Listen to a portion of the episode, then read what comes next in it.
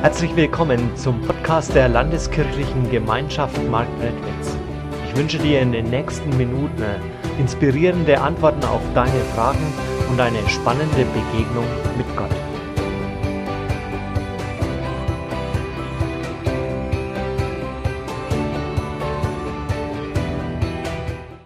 Was dein Leben leicht macht. Es gibt ja unterschiedliche Gruppen heute bei uns und das wird sehr deutlich immer dann, wenn es um Wahlen geht. Dann sagen die einen, wir haben Recht und die anderen, was die erzählen, das ist ja nur Blödsinn. Aber dann ist es auffällig, dass es bei einer Sache dann irgendwie immer große Einheit gibt, nämlich dann, wenn es ums Schimpfen geht. Also zum Beispiel das Schimpfen auf die böse Technik. Haben wir heute schon erlebt, ja? Das ist ja furchtbar in dieser Welt, ja? Aber es ist ja auch so, wir wissen ja nicht, da wird heute was erfunden. Was es für Auswirkungen in 20 Jahren hat.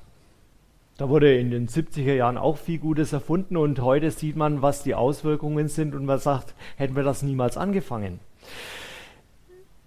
die ganze Handy-Geschichte, die Strahlungen, jetzt sind die Diskussionen um die Windräder, was die für einen Lärm machen und wie die einen beeinflussen können. Also da sind sich die Menschen sehr, sehr einig. Jetzt muss ich zugeben, dass ich persönlich sehr wenig Angst vor Technik habe. Was ist das schon? Ein bisschen Spannung, ein bisschen Plastik in der Kiste drin. Aber eines muss man schon erkennen. Wir haben etwas mit unserer Welt getan. In den letzten Jahrzehnten haben wir aus dieser Welt, die immer technisierter wird, Gott hinausgedrängt. Und dann, dann haben wir schon recht. Eine Welt, eine hochtechnisierte Welt ohne Gott ist die Hölle. Genauso aber sind Menschen ohne Gott die Hölle. Was da alles passiert, wie man miteinander umgeht. Wenn wir die Gegenwart des lebendigen Gottes verlieren, dann wird uns alles über den Kopf wachsen. Dann geht es uns vielleicht so wie dem Zauberlehrling, der da experimentiert und auf einmal merkt er, dass er der Sache nicht mehr Herr wird. Da geht es uns vielleicht in den Familien so, dass wir merken, wir können nicht alles kontrollieren. Also der, der von euch Kinder hat, der weiß ganz genau, die kannst du nicht kontrollieren, ja? Die kannst du nicht beherrschen. Im Grunde im Grunde ist das unsere Gottlosigkeit, die die Ursache dafür ist. Wir meinen immer, wir müssten die Dinge im Griff haben und dann funktioniert es nicht. Wir haben Gott aus dieser Welt herausgenommen. Da gibt es so viele Menschen, die keine Ewigkeitshoffnung haben, die meinen, mit diesem irdischen Leben, wenn das mal vorbei ist, ist alles rum. Und deswegen, äh, deswegen ist der Schmerz auch so groß, wenn man auf einmal feststellt, meistens fängt so um die 40 an, oh, dein halbes Leben ist schon rum. Und dann ist der Schmerz da, wenn man merkt, ich kann es nur mehr zurückholen. Das ist ja ein großes Problem, wenn wir keine Hoffnung haben. Ich glaube, deswegen sind heute so viele Menschen gehetzt und gejagt, weil sie schauen, dass sie in dieses eine Leben, das sie haben, alles Mögliche noch reinpacken. Und wenn ich keine Ewigkeitshoffnung habe, dann muss ich ja alles reinpacken. Dann muss ich das, was ich sehe, was ich erlebe, alles das muss ich doch haben. Ist das nicht schön, wie das dann hier von Elia erzählt wird, dass er ein Mann war, der in der Gegenwart Gottes gelebt hat? Also der Elia hatte ja auch in politisch schwierigen Zeiten gelebt. Das war nicht anders als bei uns heute, ja, bei dem Elia damals. Da war Krieg, da war, waren Machthaber, die sich aufgespielt hab, haben. Und Elia konnte immer sagen, der Gott, vor dem ich stehe. Das war seine Positionsbestimmung, der Gott, vor dem ich stehe. Und mit diesem Wissen, dass er in dieser Gegenwart Gottes lebt, da konnte er dem stolzen König Ahab und seiner Frau Isabel gegenübertreten und sagen, es ist da aber ein Gott, der ist größer und stärker als ihr, die euch so aufspielt. Und er hat diese Welt erlebt und das wünsche ich dir auch, dass es eine Welt ist, die gefüllt ist von der Gegenwart Gottes dass dich die Gegenwart Gottes umgibt, so wie die Luft zum Atmen dich umgibt und du mit jedem Atemzug merkst, dass Gott bei dir ist. Und wie wunderbar war das dann beim Elia. Da war er völlig kaputt, ausgebrannt und dann ist der Engel Gottes da und er stärkt ihn. Oder dann hat Gott Rabe den Auftrag gegeben, immer wieder Brocken bei dem Elia fallen zu lassen. Und mancher, der lacht vielleicht und sagt, ach, was sollen denn solche kindlichen Geschichten? Aber weißt du, genau das ist das Große. Wir haben einen Gott, der größer ist als unser Denken, der größer ist, als wir uns die Welt erklären können. Sondern er möchte seine Leute, die, die ihm nachfolgen, führen und leiten. Und er will ihnen Hoffnung geben für die Zukunft. Wir dürfen Heimat finden bei ihm. Wir dürfen zu Hause sein bei ihm. Wir dürfen gerne und mit Freude hier leben. Aber wir wissen, dann, wenn irgendwann mal unsere Zeit vorbei ist, dann bin ich dort bei ihm. Dann bin ich in der Ewigkeit und dort geht's weiter. Und dazu lese ich uns einen Text aus 2. Könige 2, die Verse 1 bis 14. Es geht heute nochmal um Elia, das letzte Mal. Der Tag kam, an dem der Herr den Propheten Elia in einem Wirbelsturm zu sich in den Himmel holen wollte. An diesem Tag verließen Elia und Elisa die Stadt Gilgal. Unterwegs sagte Elia zu Elisa, bleib doch hier. Ich selbst muss nach Bethel denn der Herr hat mich dort hingeschickt. Doch Elisa wehrte ab. So wahr der Herr lebt und du selbst lebendig vor mir stehst. Ich verlasse dich nicht, sondern so wanderten sie gemeinsam hinunter nach Bethel. Dort kamen ihnen einige Prophetenjünger entgegen, die in Bethel zusammen lebten. Sie nahmen Elisa beiseite und fragten ihn, weißt du es schon? Der Herr wird heute deinen Lehrer zu sich holen. Ja, ich weiß es, antwortete Elisa. Redet bitte nicht darüber. Wieder sagte Elia zu seinem Begleiter, Elisa, bleib doch hier. Ich muss weiter nach Jericho, denn der Herr hat mich dorthin geschickt. Elisa antwortete, so wahr der Herr lebt und du selbst lebendig vor mir stehst. Ich verlasse dich nicht. Sie wanderten gemeinsam weiter und kamen nach Jericho. Auch hier sprachen einige Prophetenjünger, die in der Stadt wohnten, Elisa an und fragten ihn, weißt du, dass der Herr deinen Lehrer heute zu sich holen wird? Und wieder antwortete Elisa, ja, ich weiß es, sprecht bitte nicht darüber. Elia fordert Elisa zum dritten Mal auf, bleib du doch hier. Ich muss weiter an den Jordan, denn der Herr hat mich dorthin geschickt.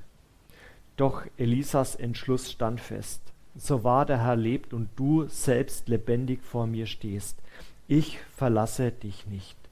Daraufhin gingen sie gemeinsam weiter. 50 Prophetenjünger aus Jericho folgten ihnen. Als Elia und Elisa den Jordan erreichten, blieben ihre Begleiter in einiger Entfernung stehen. Elia zog seinen Mantel aus, rollte ihn zusammen und schlug damit auf das Wasser. Da teilte es sich und die beiden konnten trockenen Fußes das Flussbett durchqueren. Am anderen Ufer sagte Elia zu Elisa, ich möchte noch etwas für dich tun, bevor ich von dir genommen werde. Hast du einen Wunsch? Da antwortete Elisa, ich möchte als dein Schüler und Nachfolger doppelt so viel von deinem Geist bekommen wie die anderen Propheten. Elia wandte ein, das liegt nicht in meiner Macht. Aber wenn du siehst, wie ich von hier weggeholt werde, dann wirst du erhalten, worum du gebeten hast. Wenn nicht, dann geht auch dein Wunsch nicht in Erfüllung. Während die beiden so im Gespräch vertieft weitergingen, erschien plötzlich ein Wagen aus Feuer, gezogen von Pferden aus Feuer, und trennte die Männer voneinander. Da wurde Elia in einem Wirbelsturm zum Himmel hinaufgetragen. Elisa sah es und schrie, Mein Vater, mein Vater, du Beschützer und Führer Israels. Doch schon war alles vorüber. Aufgewühlt packte Elisa sein Gewand und riss es entzwei. Dann hob Elisa hob er Elias Mantel auf, der zu Boden gefallen war, und ging zum Jordan zurück. Wie vorher sein Lehrer Elia schlug er mit dem Mantel auf das Wasser und rief, wo ist der Herr, der Gott Elias? Da teilte sich das Wasser und Elisa konnte den Fluss wieder durchqueren. Ist das nicht tröstlich, wie Gott Elisa, Elia zu sich holt? Also im Terminkalender Gottes, da können wir ja nicht reinschauen. Aber da steht dein Termin und da steht mein Termin auch schon drin. Und es ist völlig unwichtig, ob das früh oder spät sein wird, sondern das Entscheidende ist doch, Gott hat es in der Hand. Gott, der dich liebt, Gott, der dich umsorgt, weiß, wann es Zeit sein wird, einmal auch für dich. Ohne den Willen Gottes kann nichts geschehen. Und auch der Elia, der dauernd immer wieder kämpfte in dieser Welt, der war geöffnet hin zu Gott. Der war geöffnet für seine Ewigkeit und er sagte, ja, dorthin muss ich gehen. Und das hat sein Leben so leicht gemacht, weil er wusste, da ist ein lebendiger Gott. Das Erste, was mir heute wichtig ist, wir sind unterwegs zu einem Ziel. Also wenn wir einen Menschen verloren haben, dann ist es etwas, was wir hoffentlich nie vergessen. Es wäre ja wirklich furchtbar, wenn wir liebe Menschen, mit denen wir unterwegs waren, einfach so vergessen könnten. Und dann erleben wir das aber heute in unserer Zeit, dass der Tod immer mehr aus unserem Denken und aus der Gesellschaft herausgedrängt wird. Wenn dann die Christen über Tod oder über Sterben müssen reden, dann sind wir die Spielverderber. Das will keiner hören. Am besten keine Gedanken drüber machen. Das Sterben kommt ja immer viel zu früh. Da kannst du das in den Todesanzeigen in der Zeitung lesen, dass der Opa völlig unerwartet im Alter von 85 von uns gegangen ist. 85 und völlig unerwartet. Oder ich war mal auf einer Beerdigung von einem 97-Jährigen, dann war hinterher Nachruf, viel zu früh müsste er von uns gehen. Ähm, er war ein wirklich großartiger Mensch, ja, aber äh, wann ist denn Zeit, ja? Das ist so bewegend in diesem Abschnitt, wie auch der Elisa den Elia festhalten wollte. Ich will dich nicht verlassen. Der klammert sich fast dran. Ich will dich nicht loslassen. Eigentlich ist das Sterben für Christen ja gar nicht schwer. Denn die wissen ja, wo es hingeht. Schwer ist es nur für die, die zurückbleiben. Der andere, der ist ja in der Herrlichkeit Gottes, dem geht es ja richtig gut, ja. Was ist denn das Entscheidende, dass ich in solchen Situationen ruhig weggehen kann und sagen kann, mein Leben, das hat einen begrenzten Raum. Der Elia konnte das sagen, weil er seinen Auftrag hatte. Und das ist ja so bei jedem Christen. Jeder Christ hat einen Auftrag. Dann, wenn du dich für Jesus entscheidet, hat er schon eine Aufgabe für dich. Der Elia, der musste damals Isabel und Ahab entgegentreten. Das war eine ganz aufregende Zeit. Und da war das, was der Elia getan hat, das waren oft sehr, sehr weltliche Dinge. Da hat er die sozialen Missstände angeprangert. Da musste er Stellung nehmen. Da musste er dem König sagen, pass mal auf, König, du machst da viel verkehrt. Das waren nicht nur fromme Worte, die der Elia gesprochen hat. Weißt du, und bei dir ist das auch so. Du hast eine Aufgabe und diese Aufgabe, die, die kann in deiner Familie sein. Dass du dort für deine Lieben zu sorgen hast. Deine Aufgabe, die kann aber auch in der Gemeinde sein. Dort mit dafür zu sorgen, dass Menschen Jesus Christus finden. Jeder hat eine Aufgabe und wenn diese Aufgabe erfüllt ist, dann kann man gehen. Was ist aber der Auftrag?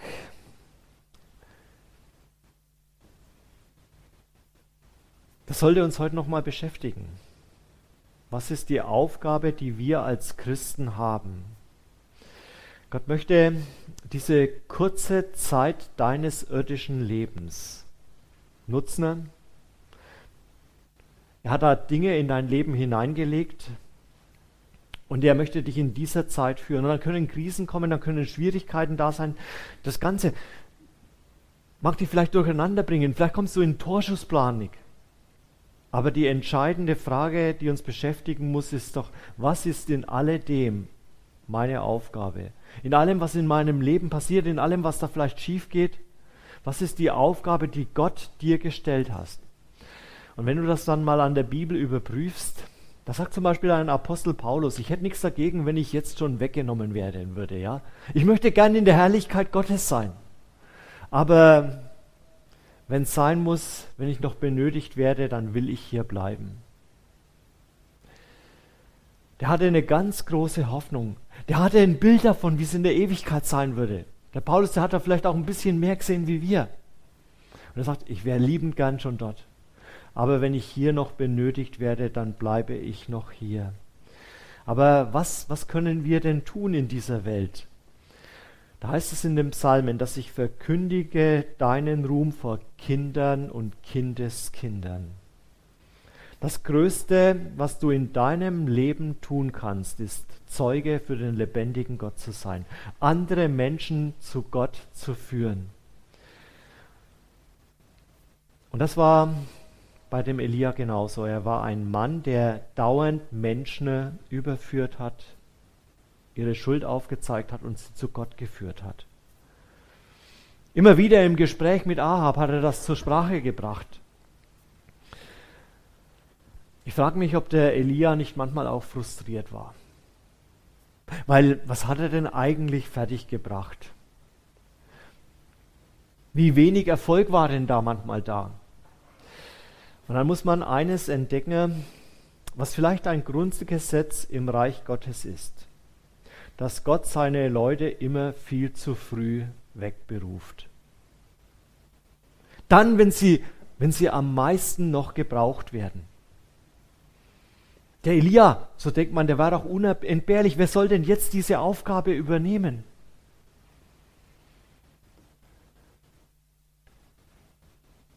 Vielleicht geht es dir genauso bei Menschen, die du kennst, die eine wichtige Aufgabe haben.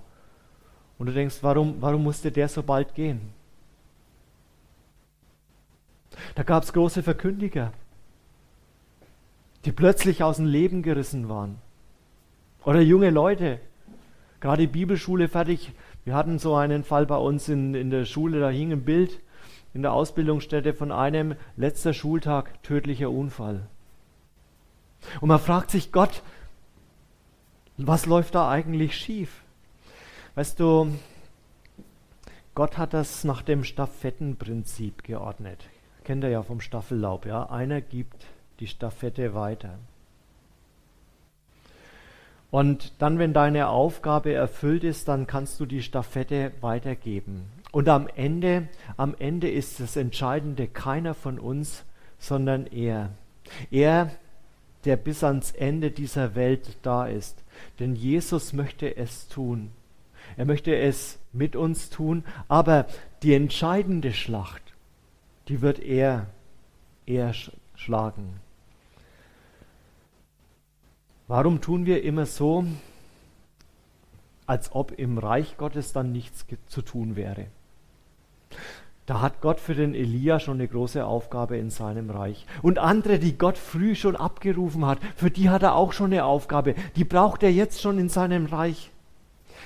Wir sind unterwegs in die Ewigkeit Gottes.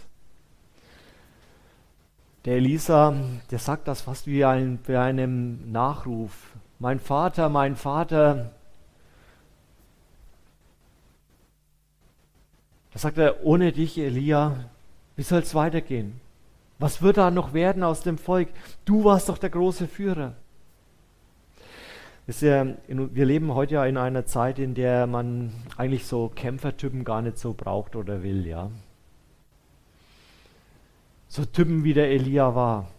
Der Elia, der war ja nicht zu bändigen, das war wie so ein sprühender Vulkan. Wenn er ausgebrochen ist, ja, dann, dann gab es da keinen Halt mehr. Das Große hier ist, dass Gott ganz andere Wertmaßstäbe hat. Gott erachtet nicht auf äußerlichen Erfolg. Und der Elia, wie oft hat er keinen äußerlichen Erfolg gehabt? Wie oft hat es so ausgeschaut, als würde alles kaputt gehen? Als hätte es alles keinen Sinn? Aber Gott steht dahinter. Wir brauchen wieder Leute, so wie einen Elia, die nicht zu allem Ja und Amen sagen, sondern die Gott in den Mittelpunkt rücken. Die sagen, dort ist er, ihn, ihn müssen wir beachten. Und bei all dem war der Elia auch ein fehlerhafter Mensch, der seine Macken hatte wie wir alle. Aber er durfte die Krone der Gerechtigkeit erhalten. Er war bei Gott angenommen und aufgenommen. Und wenn du dein Leben anschaust und fragst, ja, was ist dann mit meinem Leben? Auch dein Leben hat dieses Ziel, einmal bei Gott zu sein. Und egal, ob du einen labilen Charakter hast oder ob, ob du da Punkte in deinem Leben hast oder sagst, da komme ich nicht mit klar, gib das Gott und frag ihn, was dein Auftrag ist. Er hat eine Aufgabe auch für dich. Das zweite, der Tod ist überwundener. Es gibt ja in der Theologie immer noch Leute, die sagen, naja, im Alten Testament, da gab es eigentlich keine Ewigkeitshoffnung. Was ist dann aber mit so einem Bibeltext wie hier, wo ganz deutlich davon geredet wird, dass da Elia in den Himmel aufgenommen wird? Also für die Menschen, die das damals gehört haben, da muss das doch das Schönste gewesen sein, dort mitzubekommen, ja, es geht weiter. Wisst ihr, es wird heute manchmal so, so harmlos dargestellt, der Tod, ja. Wenn, wenn, wenn Menschen, äh, die, die keine Ewigkeitshoffnung über, äh, haben, über den Tod reden, dann versuchen sie dann immer irgendwie zu klären, das ist wie Schlafen und so weiter. Aber ganz ehrlich, der Tod, er zerbricht doch alles. Wenn unsere Hütte, so heißt es in der Bibel, hier einmal abgerissen wird, also wenn ich in deine Wohnung gehen würde, die du vielleicht gestrichen hast, in der du viel Zeit investiert hast und dann mit dem Vorschlaghammer anfangen würde und anfangen zu klopfen, dann, dann wäre das erschreckend für dich, ja? Der Tod zerbricht doch alles, alles, wofür wir gearbeitet haben, wo wir gemeint haben, das ist es. Die Bibel redet deswegen ganz anders vom Tod. Es ist der letzte Feind der überwunden werden muss. Und dann zeigt die Bibel das, dass selbst Menschen da an Grenzen stoßen. Aber sie hat auch, sie hat auch tröstliche Worte für uns. Da sagt Jesus nämlich, wer an mich glaubt, der wird den Tod nicht schmecken. Also das heißt, der wird das gar nicht so erleben. Der geht nämlich von dem Leben hier direkt in die Ewigkeit hinüber. Der sieht hier vielleicht das Letzte, vielleicht die Menschen, die ihn anschauen, und dann sieht er schon Gott.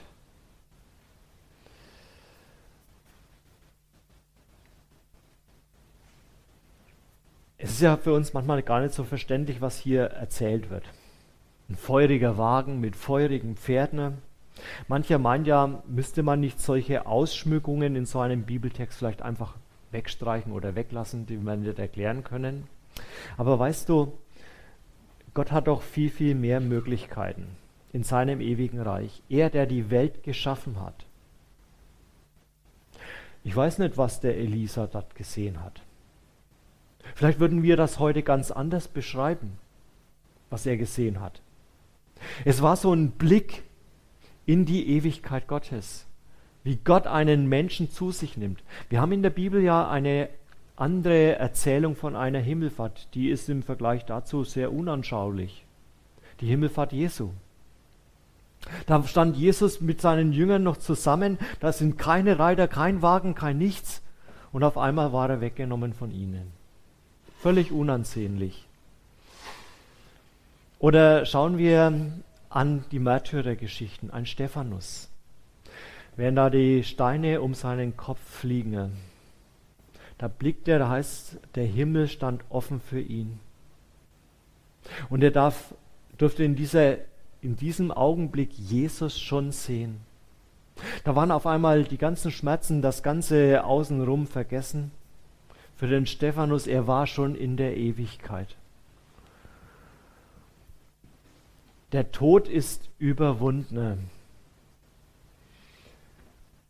weil unsere Sünde gebüßt ist, weil es nichts mehr gibt, was uns von Gott trennen muss. Er, er ist da und er steht für uns ein. Und deswegen hat der Tod nicht das letzte Wort. Und noch ein drittes, die Sache mit dem Erbe. Es ist schwer für die, die zurückbleiben. Die Prophetenjünger, die haben eine Sehnsucht, die hätten ja gern den Elia weiter bei sich gehabt. Und vielleicht geht es uns genauso. Wir hätten ja auch den lieben Menschen, den wir verloren haben, gern noch weiter bei uns gehabt. Was wird sein, wenn Elia nicht mehr ist? Also die Prophetenjünger, die konnten sich das nicht vorstellen. Wer soll dann dem König entgegentreten? Da wird einem ja vielleicht ganz Angst und Bange, wenn man an die Aufgabe denkt. Der Elisa bittet, gib mir ein zweifaches Erbteil von dir. Manche denkt jetzt vielleicht, also ist das nicht ein bisschen überheblich? Der will das Doppelte. Aber dazu müssen wir wissen, wie das Denken damals war. Ein Erbe wurde immer in drei Teile geteilt. Und Elia, Elisa hat gesagt, ich möchte, wenn dann, zwei Teile haben. Also er bleibt immer noch hinter seinem Lehrer zurück. Ich möchte von den drei Teilen deines Geistes, möchte ich wenigstens zwei haben für die Aufgabe, die mir bevorsteht. Und dann, wenn, wenn vielleicht große Persönlichkeiten von uns gehen, Leute, die viel in einer Gemeinde gewirkt haben, große Seelsorger, dann darfst du beten, Herr, gib du mir ein doppeltes Erbteil.